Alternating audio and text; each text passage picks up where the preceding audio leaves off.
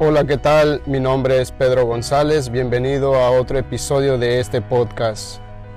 Hoy quiero compartirte algo que me ha ayudado a mí a lo largo de hacer cosas nuevas y emprender y, y comenzar un proyecto nuevo o hacer un negocio o conocer nuevos lugares o hacer las cosas más básicas y triviales de la vida.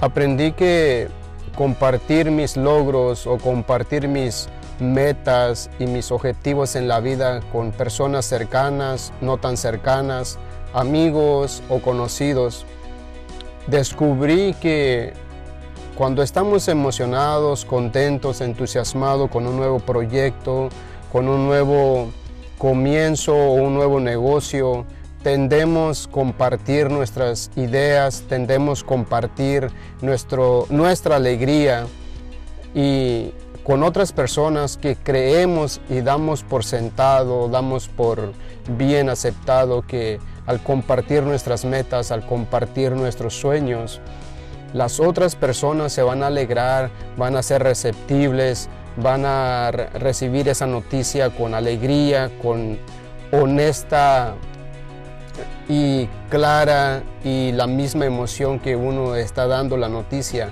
Pero a veces eso juega en contra de nosotros, juega en contra de nuestros proyectos, juega en contra de nuestras metas, porque no todas las personas reciben a bien nuestras emociones, nuestros proyectos, nuestros sueños, nuestras metas porque a veces hay personas que conocemos o amigos, entre comillas, que están frustrados, que tienen sus propias luchas, que tienen sus propias dificultades y que tienen sus, sus propios problemas y sus propios demonios con los que luchan. Y cuando llegas emocionado, cuentas de tus proyectos, cuentas de tus sueños, de tus metas, para ellos es como un balde de agua fría y no lo soportan, no lo toleran.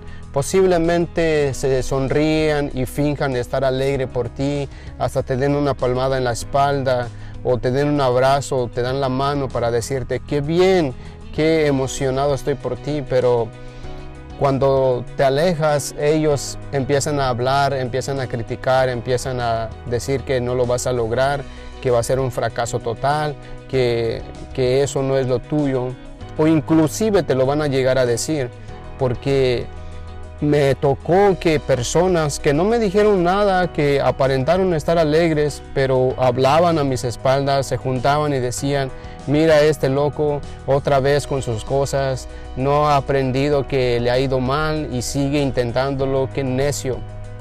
Y otros pues tuvieron la valentía de decirme, no, que no hagas eso, consíguete un trabajo, consíguete un empleo, haz, lo que sabes hacer y deja de perder el tiempo.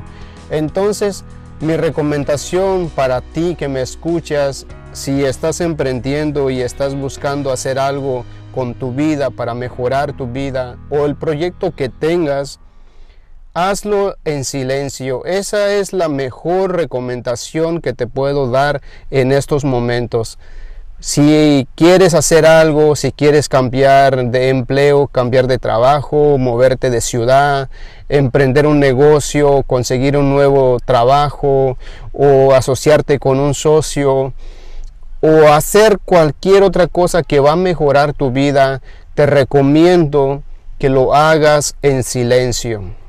¿Sabes por qué? ¿Qué aprendí yo al hacer mis proyectos en silencio?